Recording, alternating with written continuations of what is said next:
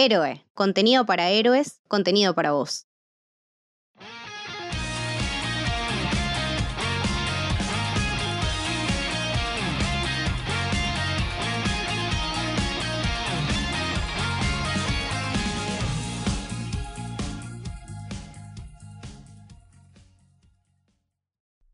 Bienvenidos, bienvenidas al Camino del Samurái. Mi nombre es Mili y hoy estoy con Kate. Hola Kate, ¿cómo estás? Hola Mili, ¿todo bien?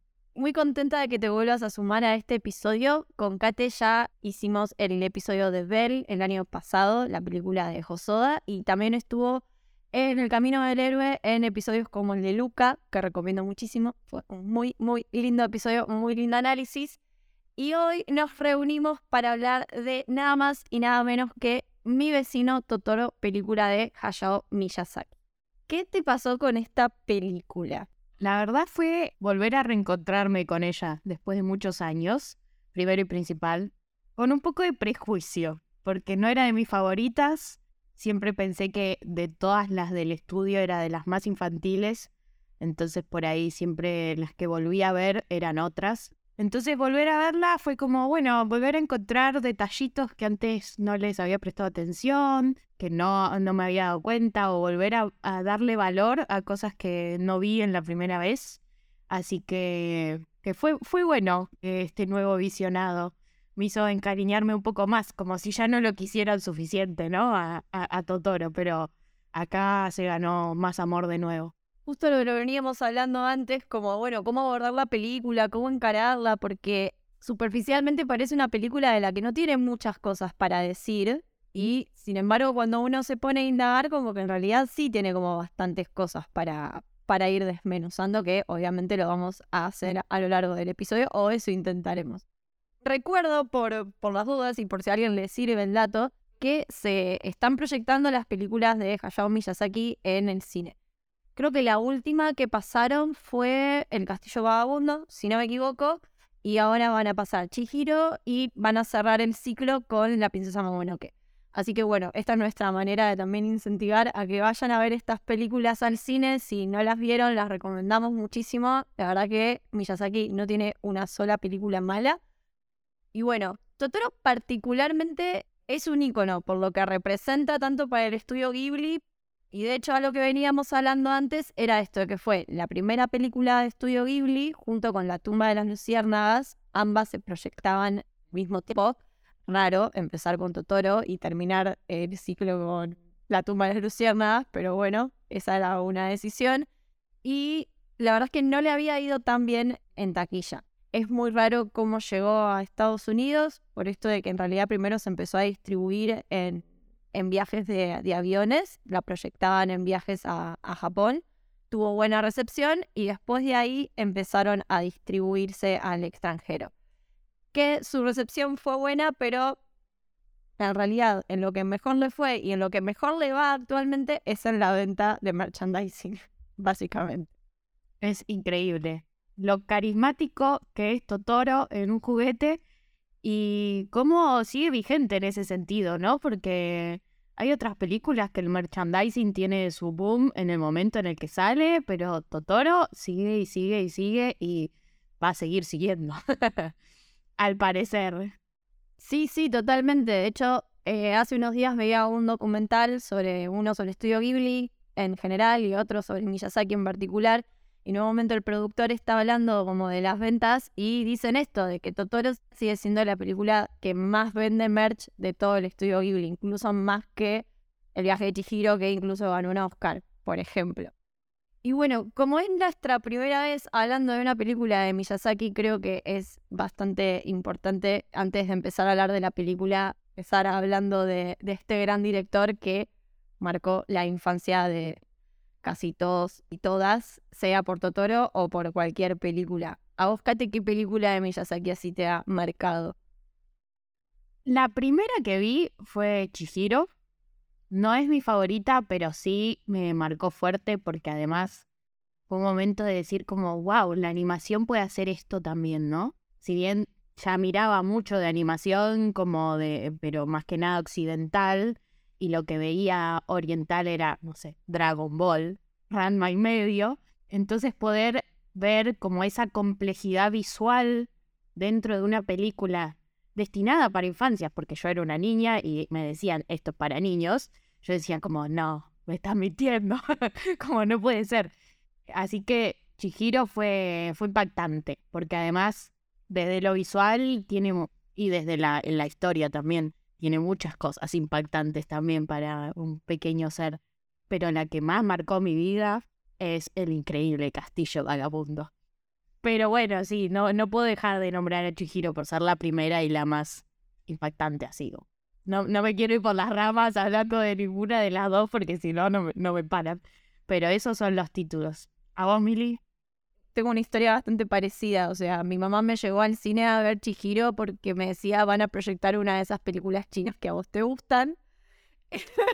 porque bueno, y salimos muy impactadas de, de, ver Chihiro. Tengo así como un recuerdo muy fuerte de pensar, uy, yo de esta película no me voy a olvidar nunca en mi vida. Pero bueno, Miyazaki, este director que se crió en el contexto de la Segunda Guerra Mundial, esto es muy importante y esto se ve reflejado un montón en sus películas. De hecho, hay una parte en el documental que él comenta que un disparador para hacer Totoro fue la escena en la que las nenas van a esperar a su papá a la parada de colectivo. Y que esa parada de colectivo está inspirada en su barrio natal, que era una parada exactamente igual y que fue totalmente destruida por los destrozos de la guerra el papá también trabajaba en, creo que era como una empresa de parte, que hacían partes de aviones. Si alguien vio o gusta ver El viento se levanta, creo que una de sus películas más polémicas y más personales, tal vez, pero bueno, tiene como mucho de, de eso. Porco Rosso también, con los aviones. Porco Rosso también, súper.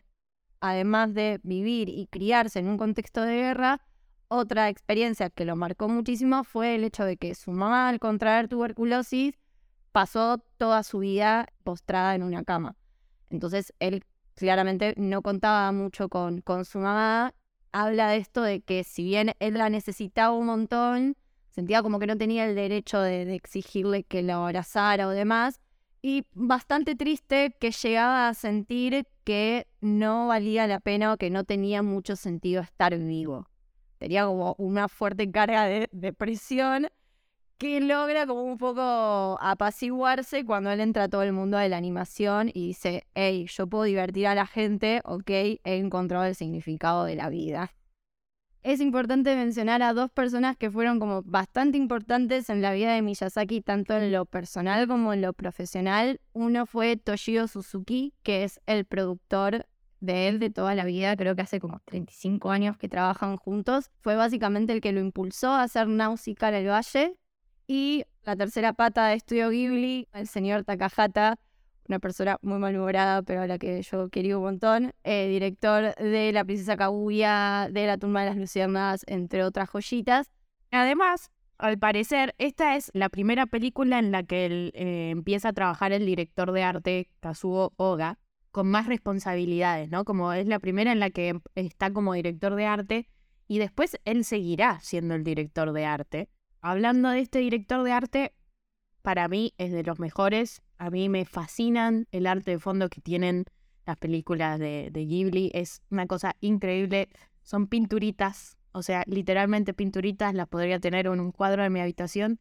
A mí lo que me llama mucho la atención de, de Miyazaki o lo que más le respeto es su manera de trabajar. es un chabón súper obsesivo. Toda esta cuestión de que todo lo hace a, mano. Y si bien trabaja después con un grupo de gente bastante grande, él siempre igual está viendo como corrigiendo básicamente el trabajo de, de los demás. Y algo que me parece que se ve mucho en sus películas también es esta manera que él tiene de encararlas. Es como toma ideas y después las, eh, empieza con los bocetos. No se guía por un guion, no usa guiones. Eso está bueno porque no te ata, el chabón empieza la película y va a ser lo que va a hacer, medio que nunca saben cómo va a terminar, pero bueno, también en, en un punto en el proceso creativo lo deja un poco a la deriva. Eso es como arriesgado también por un lado, pero también tiene la chance de tomar esos riesgos por el equipo que tiene, ¿no? más allá de ser un genio, ¿no?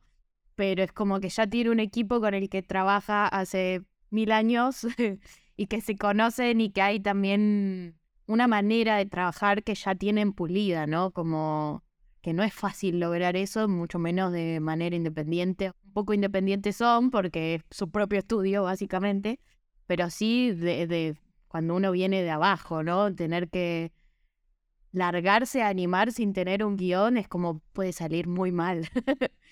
Entonces, lo que logran así con, con bocetos y con ideas es impresionante. Obviamente, después por ahí uno dice, la historia por ahí falló un poquito en tal cosa, pero ¿a quién le importa cuando esos resultados son los que son, no? Porque a veces uno exige, ¿no? Historias muy pulidas y todo, pero estamos ante un medio, un lenguaje que es visual, sonoro y que, que va más allá a veces también de la historia, ¿no? Te están regalando un, un arte impresionante, entonces dejemos de lado a veces los detalles de la historia, concentrémonos en esos fondos preciosos que tienen, por favor. Te ofrecen una experiencia también, en, toda su, totalidad, no solamente en, una historia súper profunda, ¿no? Como dijimos antes, bueno, Totoro tal vez no tiene la historia más profunda de todas las películas de animación, pero sin embargo te, te propone y te brinda un mundo y un espacio tan sensorial, tan, tan lindo, tan acogedor, como que nada malo puede pasarte, a veces también es, es necesario. Creo que como decíamos antes, eh, Totoro si bien tal vez es una película que parece una película sencilla, si bien tiene como algunas pequeñas cosas que pueden llamar la atención, creo que tal vez lo que, lo que más rescato, lo que más podemos rescatar es como la génesis de lo que después se desarrolla en, en toda su filmografía todo lo que es el respeto por el medio ambiente. El tema de que sus protagonistas, la mayoría de las veces son mujeres, la mayoría son niñas, también es algo bastante, bastante particular esa, esa elección, como lo vemos en Totoro con Satsuki y Mei, que son dos niñas. Entonces creo que hay muchas temáticas que se ven en, en esta película que después se súper, súper, hiper desarrollan en toda su filmografía que algo que a mí me, gusta mucho, tal vez también por mi profesión, es como el encare que tiene con, no, no sé, para mí Totoro es, es el apogeo de la infancia y de la inocencia un poco. Sí, para mí no solamente el apogeo de la infancia, sino de lo más lindo de la infancia, ¿no? Como del juego, de los cuentos, de la imaginación, como ese momento en el que está todo tan a flor de piel, todo eso, y que algo que me llamó mucho la atención, que no me lo acordaba, es cómo la hermana, aún siendo mayor, no deja eh, eso de lado, ¿no? Como que no se muestra una niña que diga, ay, ya estoy creciendo, ya no creo en esas cosas, sino que se, se vuelca totalmente a la imaginación, igual que su hermanita chiquita, que tiene, no sé cuántos años tiene, tres años, cuatro años, pero juegan como en una igualdad, ¿no? Como que hay algo ahí que, que me pareció súper lindo, que no siempre se ve en las infancias con diferencia de edad. Y otra cosa que también creo que, que pasa en Totoro y que vuelve a aparecer, que se habla mucho de las infancias, pero también aparecen mucho las vejeces, ¿no? Como estas viejas fuertes que hay tanto e, en estas películas porque acá tenemos a la, abuelita, a la vecina que ayuda a limpiar la casa, que las cuida, que esto, pero que también está ahí en el campo trabajando. Y, creo que eso también eh, está muy bueno, ¿no? Demostrar como a, las vejeces como personas activas y que también tienen su, parte de magia que, que me re gusta de, de las pelis del estudio. Para el que no conoce Totoro, va justamente estas dos nenas, Satsuki y Mei, que son dos hermanitas que se mudan con su papá a una casa para estar más cerca de su mamá que está internada. La película es básicamente eso, es eso. Y ellas se encuentran con Totoro, que es como, no sé, esta especie de amo del bosque, protector, o podemos verlo, o simplemente un animal más que vive ahí, podemos interpretarlo de cualquier manera, y empiezan a vivir como distintas aventuras. Y dentro de todas, eh, de esta mudanza y de este nuevo recorrido y de este nuevo hogar, justamente se cruzan con a la que ellas le dicen la abuela, que es la que cuida de ellas muchas veces cuando el papá no está. Y es una mujer como muy activa y lo que mencionábamos antes de este tema que, bueno, que él tiene con, con, con su mamá y con su trauma, muchas de estas mujeres que después vemos, por ejemplo, Toki en Ponyo, o por ejemplo la mamá de las nenas en Totoro, están inspiradas fuertemente en, en, su mamá. La figura del papá de las niñas, como es profesor de, de facultad, a veces está y a veces no está, y en esos momentos en los que no está, o en estas escenas más lúdicas, como decíamos antes, de las nenas explorando, eh, bueno, es hermoso todo lo que es ver a May explorando el, el, bosque. Me hizo acordar mucho cuando hablábamos en el episodio de Bell de toda esta cuestión sensorial de los, de los fondos, de los espacios, o sea, yo creo que en Totoro prácticamente podés, o no sé, oler el pasto, sentir el agua, escuchar los animales, es como todo súper súper mágico. Y bueno, en toda ese, esa onda lúdica nos encontramos en un momento medio, no sé, Alicia del País de las Maravillas, que empieza ahí a, no sé, a, medio entrando por ese túnel de todos los árboles. A mí me llegó mucho Alicia. Y se encuentra con esta criatura del bosque que es Totoro, que es una de las cosas más tiernas. Persiguiendo a un conejo blanco, además. A la vez, igual yo pensaba que si bien lo vemos muy tierno y todo, es una bestia inmensa con unas garras enormes, unos dientes gigantes. Es como algo me pasaba a mí que yo decía, yo veo eso y me muero de miedo. Pero uno de los lemas de May, de la pequeña esta, es yo no tengo miedo, ¿no? Como ella todo el tiempo está diciendo, yo no tengo miedo. Entonces es como muy lógico que esta niña no se asuste porque ella no tiene miedo. Eh, pero yo, si me llevo a cruzar un Totoro, por ahí me asustó un poquito, la verdad. Claro, como que respeto por lo menos te, da mínimo. Es verdad, de hecho, bueno, cuando ellas entran en esta casa y se encuentran con estas bolitas de Oshin, que son como los fantasmas que le dicen que están habitando la, la, la, casa, que la viejita de hecho les, les dice esto de, bueno, ustedes sonrían y ya se van a ir, como todo, como el hecho de afrontar los miedos con, con una sonrisa. Yo también lo que pensaba es como, bueno, para mí el mayor miedo de estas nenas es perder a su mamá. O sea, ese es el mayor miedo. De hecho, cuando más vulnerables las vemos es cuando más miedo tienen de perder a su mamá. De hecho, la, la cuestión de la imaginación para mí como que más la usan para disociar un poco de ese miedo real que, que sí existe. Pero, pero bueno, por ejemplo, esto, al ser una película también muy costumbrista, no sé qué te pasó a vos, porque puede pasar que a uno le aburra o que te atrape mucho. A mí me pasó que, no sé, por ejemplo, todas las escenas de ellas limpiando la casa, ver sus piecitos sucios, como todo me parecía muy hermoso y súper cautivador. Las rodillitas ahí llenas de tierra. A mí sí me encanta, pero además también me hizo pensar mucho en lo que es el cine japonés en general, ¿no? Como estos tiempos, esto de mostrar los paisajes, me hizo pensar mucho, así hablando en live action, ya no en animación, en Koreeda, que si bien es más joven que, Miyazaki, tiene esto también de eh, los paisajes campestres, la relación familiar, eh, estas situaciones que ante un conflicto familiar se van desenvolviendo conflictos y resolviendo al mismo tiempo, pero con algo medio mágico. Entonces es como pensaba, no es solamente una cuestión de, Totoro, ¿no? Es como algo de una espiritualidad también y de algo que generan para mí esos paisajes, ¿no? Como del Japón campestre, que es increíble. Súper hipnótico. Bueno, eh, nombraron a Corea, a mí me dio así como un calor porque es un director que me gusta mucho. Después sobre lo que significa Totoro, hay tantas interpretaciones como personas en el mundo. Yo esta vez que la volví a ver, a mí lo que más me, más me quedé tal vez es que para mí es una figura de protección para ellas.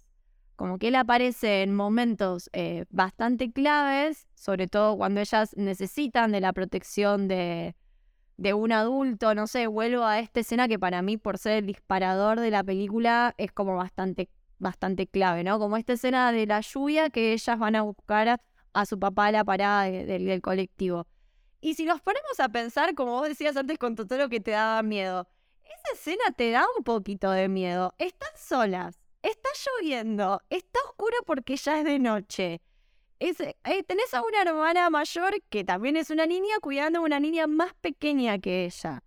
Realmente podía pasar cualquier cosa y que llegue la presencia de este ser que simplemente se para al lado de ellas y nada más. Es lo único que él hace. Si bien después está este estrapazo del paraguas y que él les dan las, las semillas, me parece que también es un poco esto bueno, de crecer en libertad.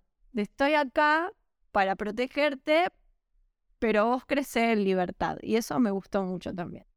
Sí, a mí me pasa eh, con esto de las interpretaciones, que es un poco también como elijo creer, porque también pensando en este paralelismo con Alicia, ¿no? May entra a este mundo por túneles persiguiendo al Totoro chiquito que es blanco, que parece un conejo blanco. Hay una siesta también, Alicia en el cuento entra al mundo después de una siesta, pero también en Alicia entrar al país de las maravillas es un escape, ¿no? Un escape de la situación que está viviendo. Entonces, no dejo de pensar que también entrar al mundo de los Totoro tiene que ver con, con todos los cuentos que ellas están leyendo, con dejar volar la imaginación y escapar a ese mundo de maravillas que en este caso es completamente distinto igual, ¿no? Por más que haya un gato muy parecido a Cheshire. También Miyazaki dijo que no estaba inspirado en el gato de Alicia, pero podemos... Eh, esa sonrisa es muy parecida. Sí. Entonces ahí para mí no deja de haber un paralelismo de escapar a este mundo para olvidarnos un poco de lo que está pasando y cuidarnos, así, ¿no? Una autopreservación. Pero por otro lado, yo quiero creer que Totoro es de verdad, obviamente, que está ahí cuidándolas, que está cuidando el bosque y además esas semillitas aparecieron realmente, alguien se las dio. Así que mm, no sé qué tan real y qué tan mentira es todo. Decías vos esto de Alicia, a mí también me recordaba mucho al laberinto del fauno. Claro. Como otra película que habla mucho sobre una infancia escapando de una realidad muchísimo más cruda, porque es la guerra civil española, es como otra cosa, película de Guillermo Totoro. Pero claro, hay muchas escenas en las que vos decís, bueno, Totoro existe porque está este estrapazo donde eh, Satsuki le da su paraguas y Totoro le da una bolsita con semillas. Ellas cultivan esas semillas y después, bueno, hay toda esta escena muy hermosa donde hacen ese ritual para, para que las semillas crezcan y crece como todo ese árbol eh, enorme. Y al otro día ellas se despiertan, porque bueno, todo eso aparentemente había sido un sueño o no. Y hay brotecitos, eh, como que ese ritual surgió efecto. Va, juega mucho con este componente de, bueno, hasta qué punto se lo imaginan y hasta qué punto esto es, es real. Yo creo que Totoro puede ser una figura real, pero bueno, la ven ellas porque son los corazones más puros. Entonces, entre ellas sí se, se muestra y, se deja ver. Y también hay un, hay un componente de magia de ayudar a que las plantas crezcan y, demás. Por eso decíamos como esto de, bueno, ya la temática ambiental y el respeto por la naturaleza empieza acá en Totoro. De hecho, hay una escena donde ellas van con el papá a rendirle respeto a este árbol y le agradecen al árbol y, el papá como que hace mucho hincapié en, bueno, este árbol está antes que nosotros. También una cosa que dice el padre es que antes los humanos solían ser amigos de los árboles. Y lo dice en pasado, ¿no? Como diciendo esa relación se está perdiendo y también se, se ve que esa relación se está perdiendo porque ese santuario ya está abandonado, ¿no? Como que ya nadie lo visita.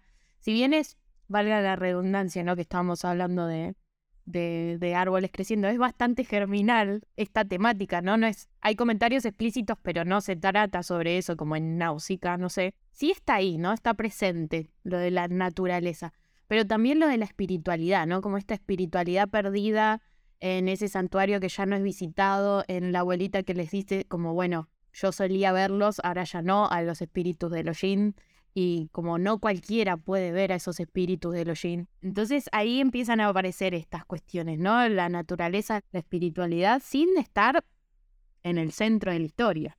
Totalmente, bueno, de hecho en Chihiro pasa algo como muy similar en la, la escena que ellos limpian el río, que entra como este ser todo sucio y lleno de barro a los baños públicos donde Chihiro empieza a trabajar y después resulta que era el dios del río y lo que terminan haciendo era limpiarlo porque era lo que quería. Si bien pasa mucho esto, no en todas sus películas está puesto el foco ahí, como decías antes vos, en Náusica o en Mononoke, donde la temática es esa explícitamente, siempre hay ahí una, una cuestión de, no sé si de homenaje, pero bueno, sí de postura, ¿no? Él tiene una postura como bastante firme en relación a eso. De hecho, otro dato a color es, es muy lindo. En el documental hay una foto de él y Takahata en una manifestación anti-energía nuclear. Así que ya como que es una persona que milita muchísimo esa idea y, y se ve bastante. A mí no me gusta mucho pensar el cine como que te tiene que dejar un mensaje tampoco. Pero bueno, sí está como esta generar conciencia en respetar. Y siendo una película que mal que mal está dirigida para, para infancia, para niños, para niñas, es muy enriquecedor que, que tenga como estas vueltas de, de, tuerca. Por lo menos que tenga una postura respetuosa en, en relación a, a, la naturaleza y a los seres vivos en, en general. Otro detalle sobre eso, ¿no? Sobre la relación consciente con la naturaleza está con el tema de la comida, porque la vecina abuela cosecha y, y May la ayuda a cosechar unos choclos, unas verduras, y hablan de lo saludable que es comer esas verduras frescas, ¿no? Como que también es muy sutil el mensaje, pero diciendo como, bueno, sí, no contaminemos por favor lo que estamos comiendo, porque va a ser más saludable para nosotros si nos va a ser mejor comer comida cosechada naturalmente de una huerta, de un campo sin ningún químico, por ejemplo. También en relación a esto tiene mucho el, bueno, el dar y el recibir, ¿no? Como el bosque te da esto y vos le das otra cosa o le rendís respeto, que también se une mucho con esto que decía vos como, bueno, todo tiene alma también, todo tiene como una espiritualidad, entonces está bueno rendirle respeto a todo eso, ¿no? Y, y, se da mucho con esto de, bueno, yo te doy el paraguas, él le da semillas. Después creo que tenemos como la escena más de quiebre en la película, donde tal vez ahí las cosas se ponen más tensas que cuando May se pierde. Creo que se da un poco lo que vos hablabas antes de, de esto de, bueno, de no tienen a su mamá, aún así siguen siendo niñas.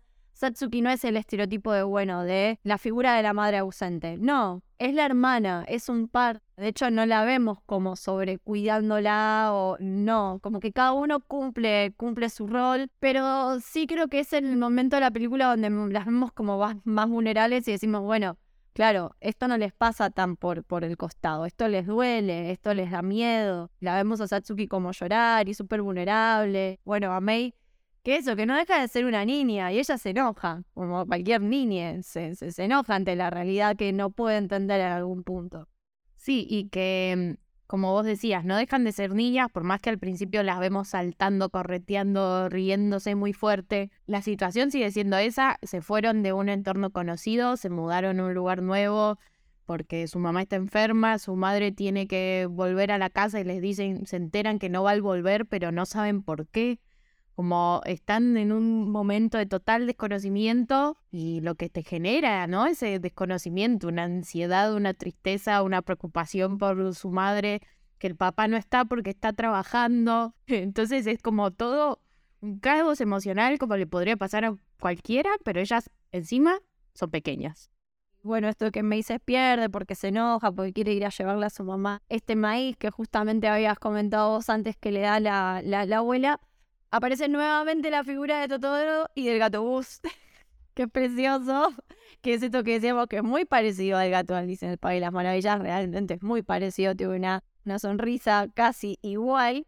Eh, y bueno, las niñas pueden reencontrarse. Y para mí también acá se, es como esto que decía antes de, de la génesis, ¿no? Me pareció muy emocionante el reencuentro entre estas dos hermanas después de que se pierden, que también es hay una situación súper tensa en que encuentran una sandalia en el arroyo y ahí como, bueno, uno ya empieza a flashear cualquier cosa, que también por ser una película para niños y para niñas eh, es como bastante fuerte toda esa escena. reencuentro de ellas, el abrazo que se dan es muy hermoso y me parece que esto es como muy icónico dentro del cine de Miyazaki, ¿no? Estos personajes que se reencuentran, los abrazos que se dan, súper sentidos, es súper emocional, ¿no? No sé, no sé por qué, pero esta escena en particular en este momento me, me emocionó bastante. Acabo de pensar, imagínate si ese año del estreno fuiste a ver primero La tumba de las Nurciérnagas y después fuiste a ver Totoro. Y ves la escena de las sandalias, vos decís, no, acá ya está. ya está. O sea, es terrible, es terrible. Por suerte, encima yo ya la había visto y me angustié igual diciendo, no, Y yo ya sabía que no pasaba nada, pero igual, imagínate ese contexto. Pero bueno, por suerte no pasa nada, por suerte se juntan las hermanas. Su madre está bien, lo que había pasado era un resfrío que no la dejaba volver a la casa, pero no estaba mal. Y algo un poco de lo que hablábamos antes también es que en este momento de desesperación, cuando Satsuki empieza a buscar a su hermana menor, en un momento vuelven a aparecer los espíritus de los Jin, que cuando todo parecía estar bien, se habían ido, ¿no? Cuando las risas estaban por doquier, se habían ido y acá vuelven a aparecer. Y que en su momento no lo había pensado, pero ahora digo, bueno, son un poco esa representación de la oscuridad, ¿no? De la oscuridad sentimental, espiritual, de las, las ansiedades y el miedo que si bien se ven como simpáticos, ¿no? Porque son simpatiquitos, tienen carita, juegan bien en... Las niñas juegan con ellos, pero justo aparecen en esos momentos, ¿no? Como de, de cuando están recién llegando, de cuando todo es nuevo. Ahora pasaba esta, esta situación de, de la desesperación por no encontrar a su hermana. Entonces ahí fue como, ah, mira, estos no eran solamente unas pelotitas negras que saltaban por doquier. Claro, como que estaban cargados de otra carga simbólica un poquito más, más fuerte. Bueno, esto es un poco lo que decíamos antes, ¿no? Como que Totoro la podemos ver como una película súper superficial o, bueno, más costumbrista o, bueno, que no tiene mucho para decir. Y sin embargo, creo que cuando la empezás a desmenuzar tiene un montón de, simbolismos, hasta algunos bastante fuertes. De, de hecho, esto de las bolitas de Oshin yo no había caído en la cuenta de eso y para mí fue un poco ver la luz con toda tu interpretación que me pareció muy válida y muy hermosa y que tiene muchísimo sentido.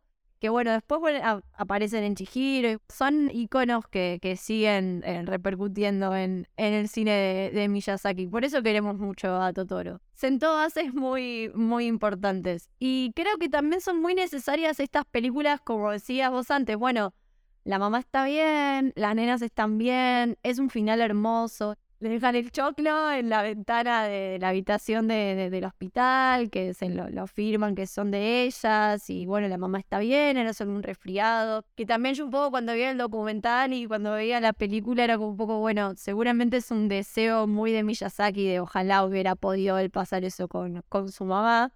Por eso me llama mucho la atención esto, cómo ser una persona él tal vez tan tan triste en algún punto, tan negativa en un montón de cuestiones, como en sus películas plantea como tanta esperanza y, tanta luz. Totoro es una película que no te hace mal bajo ningún punto de vista, es un lugar seguro y es necesario también tener esos lugares seguros en la vida. Y hay algo también pensando en esto, ¿no? De como lo que decías antes de que no siempre tiene que dejar un mensaje y tener un lugar seguro también. Que a mí me llamaba la atención esta cuestión tanto tan relacionada con los cuentos de hadas, ¿no? Por decirlo de alguna manera. Primero de Alicia, pero también pasa mucho esto de que todo el tiempo le están diciendo a entre las hermanas, ah, como el cuento que te lee mamá, ah, como eh, el cuento que leíste, ¿no? Y y ahí me entró una duda inmensa, como, ¿qué cuento están leyendo? ¿No? Como, quería saber qué estaban leyendo. Claro. Porque además, Totoro, en realidad, es como una mala pronunciación de troll, que no le sale a Mei decir troll, como el Tororu, eh, y le dice Totoro, entonces que era del cuento que ella estaba leyendo, le dice Satsuki. Y yo decía, ¿qué cuento está leyendo? Como tuve toda la película pensando qué cuento estaba leyendo. Y después lo busqué, que es un cuento noruego, que se llama Las tres cabras macho groove. Las tres cabras macho locas, no sé, tiene varias, varios nombres en las que tres cabras tienen que escapar de un troll, ¿no? Como pasar por un, un troll malvado que se las quiere comer, ¿no? Y pensaba que si bien la historia no está tan relacionada, ¿no? Como convertir eso en algo lindo también, ¿no? Como que este troll acá sea un protector, no sea amenazante o que a la vez las fábulas, porque es medio fábula también esta de las tres cabras macho, eh, que siempre tienen ese mensaje tan claro y la moraleja y todo.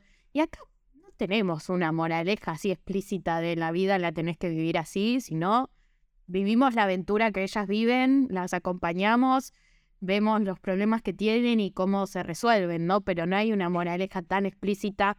Los mensajes estos de los que hablábamos ambientalistas son así como tomalo, déjalo, fíjate qué haces con esta información. Entonces me, me parecía bastante interesante, ¿no? Como esa manera de incluir este mundo de hadas tan occidental también, ¿no? Porque Alicia es de Inglaterra, después estos noruegos, ¿no? Como toda una cosmología bastante distinta. Cómo traerlas a, estas nuevas historias.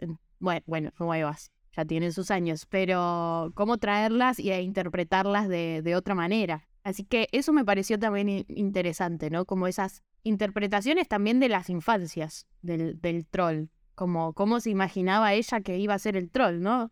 Vio a Totoro y dijo, vos sos el troll del cuento. Nada que ver, pero para ella lo era, ¿no? Eso me parece también parte de la infancia, ¿no? Como dejar volar la imaginación y que sea lo que se te ocurre. Bueno, es muy interesante aparte esto que mencionás de que dijiste como en las actuales, bueno, no es tan actual. Es verdad, Totoro de 1988 y sin embargo es una película que trasciende en el tiempo y a la que no le podés criticar absolutamente nada. No hay una crítica mala que le puedas hacer a Totoro. Resistió el tiempo como pocas películas, perdón, pero pocas películas de Disney han podido resistir en el tiempo. No para enfrentarlos, porque de hecho yo sé que Miyazaki con toda la cuestión Disney hasta tenía bastante buena relación y hay como un intercambio ahí de, ideas o, de posturas y demás, aunque bueno, su manera de trabajar claramente es totalmente distinta a lo que puede ser Disney. Pero está bueno también tener en cuenta esto. Es una película de 1988. La música es muchísimo más vieja y después tenemos Mononoke y después un montón de otras películas más o menos de esos años y resisten en el tiempo como ninguna. De hecho, hoy en día hay muy pocas películas que esté tan comprometida o que se la jueguen tanto en proponer estas cosas. Por eso a mí me pone muy, muy contenta de Miyazaki vuelva. O sea, muchas gracias a esto de que el hijo hace una película y él vuelve. Se retira, y el hijo hace una y él vuelve. Pero bueno, no nos vamos a meter con su vida personal. no, bueno, justamente también esto que, que, comentabas vos antes, ¿no? De bueno, de, las cosas que uno puede, puede tomar. Hay cosas de la vida de él que son interesantes verlas porque después las ves reflejadas en su película. Pero la realidad es que sin toda esa información o sin toda esa data son películas que se sostienen igual y que permiten uno analizarlo desde su punto de vista y dar sus propias interpretaciones. Lo que sí queremos sentar postura acá es que estamos muy en contra de esa teoría de que Totoro es un Shinigami. Si quieren lo discutimos en nuestras redes sociales, nos mandan un mensaje y nos dicen por qué creen en eso, nosotras no, lo discutiremos ahí, pero no vamos a hablar más de eso. Lo que pensaba con este tema de las críticas, lo único que se le critica un poco es que en ciertos planos hay cosas que están mal, como bueno, vimos que en un, en un plano ella, alguna de las niñas estaba llena de barro, en el siguiente no y en el siguiente sí. Detalle de continuidad, pero que no podemos hacer los tontos un ratito. Miyazaki tampoco se dio cuenta, o si se dieron cuenta, era muy caro cambiarlo, así que también no podemos, no podemos hacer nada con eso. Así que yo, en lo personal, los perdono. No sé ustedes si les molesta mucho, yo los voy a perdonar. Yo creo que hoy en día Miyazaki debe ser eso y debe estar como, no, ¿por qué no lo corregí? Y pasarnos con látigos. ¿Por qué esto tiene tantas ventas y es un horror? No, no me lo reo, el chabón debe estar así, o sea, así. Por ahí hace de cuenta que no existe la peli. Aunque estén los logos por ahí, es como, no, yo no sé de qué me hablas. Solo recibe los números en su cuenta bancaria y finge, finge demencia totalmente. El otro día, en relación a esto, una amiga me preguntaba como, bueno, para vos, ¿quién sería el sucesor de, Miyazaki? Yo la verdad que no tengo como una persona, igual yo tampoco soy la que va a decir no es la sucesora de Miyazaki, no. Su hijo, pobre, lo quiero mucho porque claramente no. Y me acordaba mucho lo que habíamos hablado en el episodio de Ben. Me parece que Mamoru Hosoda es un director que toma muchísimo. Creo que es uno de los que en la actualidad más propone estas cuestiones de todo este tema de los fondos y las cuestiones tal vez también más costumbristas o que ahí te tiene como un estilo también tal vez que se le pueda asemejar un poco más. Me gusta porque además, como los directores más fuertes en este momento son Hosoda y Shinkai. Shinkai que la suele romper en taquilla. Pero Shinkai, por más hermoso que sea, por mucho que me haga emocionar, siento que le falta. Eh, me parece que en profundidad Josoda va más a la par. Y también con esto que justo hablaba antes, ¿no? De traer algo de los cuentos, traer algo de, de otros lados siempre. Sí. Y la complejidad que tienen atrás sus obras. Estoy con vos. Estoy con vos con que Josoda tiene, tiene, mi, tiene mi voto. Sí, la, la verdad que sí, y en eso también estoy un poco con vos. Yo a Makoto Shinkai lo quiero mucho, pero sí, sus películas son muy lindas, pero la verdad que es un poco muy monotemático y medio que a veces siento como que no propone otras cosas y me gustaría que se la jugara un poco más. Yo qué sé, metete de última de lleno a hacer ciencia ficción, pero jugátela por otras cosas que no sea eh, el amor, simplemente, que está bien, puede pasar, es muy linda, todo nos gusta, pero sí, a veces me, me pasa, me pasa eso. Bueno, creo que con esto abordamos bastante todo lo que es Totoro, Miyazaki, un poco de estudio Ghibli. Tienen niñas, si tienen hijos, si tienen sobrinos, sobrinas, si son docentes, si tienen la posibilidad de, proyectar la película, de proyectar pedacitos de las películas también.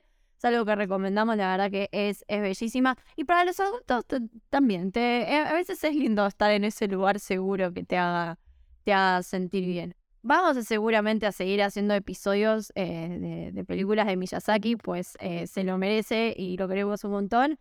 Así que nada, Kate, muchas gracias por haberte sumado. ¿Dónde te podemos leer, escuchar? Sí. Gracias primero por la invitación. Siempre es un gusto para mí participar, como les digo siempre. Mi Twitter y mi Instagram son arroba cnielo con dos L's, guion bajo. Medio complicado, lo cambio seguido, así que discúlpenme. por el momento es ese. Muy bien, eh, vayan a seguirla ahora porque después no sabes si la van a encontrar y andan encontrando. Así que yo que ustedes iría ahora.